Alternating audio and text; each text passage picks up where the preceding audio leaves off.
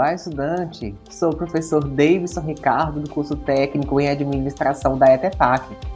Sou responsável pelo desenvolvimento e acompanhamento da disciplina de estoques.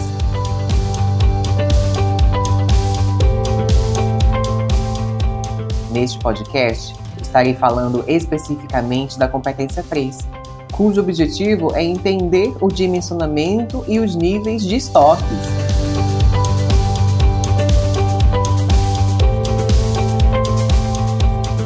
Realizar o dimensionamento do estoque é uma tarefa de grande importância para a maioria das empresas, pois, por meio desta ferramenta, é possível calcular a necessidade do armazém e, consequentemente, o capital a ser investido nesse setor.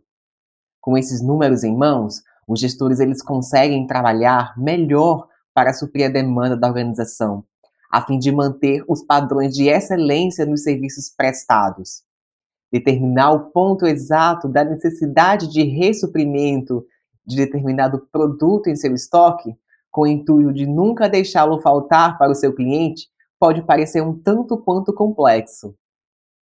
Entretanto, é muito importante entender alguns termos da logística, como o estoque de segurança ou estoque de reserva, ou o também denominado estoque mínimo que nada mais é a quantidade de produtos que uma empresa precisa manter para cobrir o prazo de entrega dos fornecedores.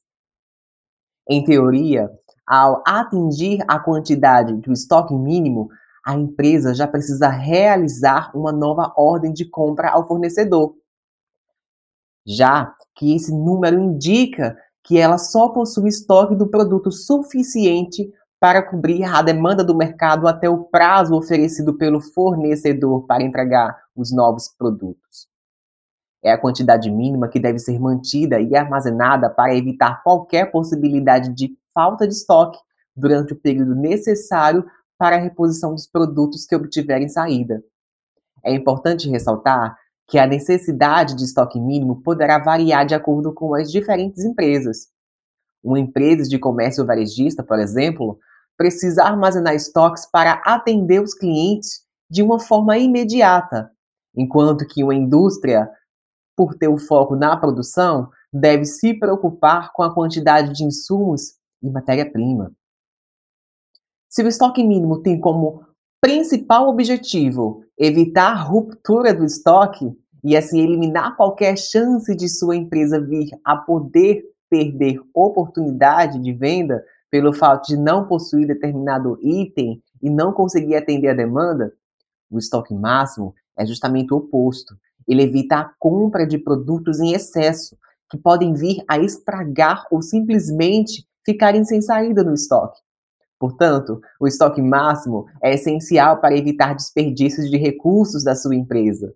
Entretanto, deve ressaltar que o estoque máximo pode variar de acordo com o custo de aquisição de um determinado produto. E, é claro, a capacidade de sua empresa de armazenar determinada quantidade de estoques deve ser considerada.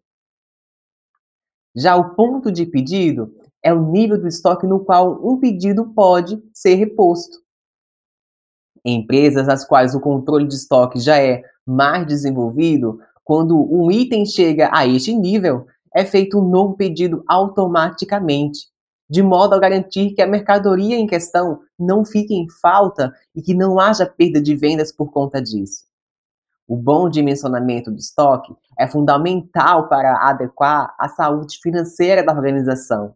Além disso, o seu desempenho eficaz traz diversos benefícios para a empresa, como, por exemplo, atendimento eficiente aos pedidos, melhora na gestão de estoques, a redução dos custos, aumenta a lucratividade da empresa, entre outros fatores. O dimensionamento do estoque é uma ferramenta de auxílio importante para os gestores logísticos. Com ela, a gestão de armazém se torna mais eficiente, uma vez que os recursos financeiros são alocados conforme a real necessidade. Com isso, além de melhorar os lucros da empresa, o nível de serviço prestado é elevado.